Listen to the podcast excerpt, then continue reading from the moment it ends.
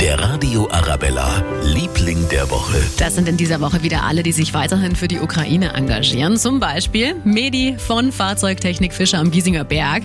Er hat sich die Woche bei uns gemeldet und erzählt, dass von jedem Reifenwechsel, den er macht, 10 Euro an ukrainische Kinder gehen. Normalerweise tun wir zum Reifenwechsel einen Baum pflanzen jedes Jahr. Dieses Jahr aus aktuellem Anlass fand ich es natürlich viel wichtiger, der Ukraine und den Kindern zu helfen. Und da ich ja immer Radio Arabella höre, hat sich angeboten und deswegen spenden wir jetzt für die Kinder.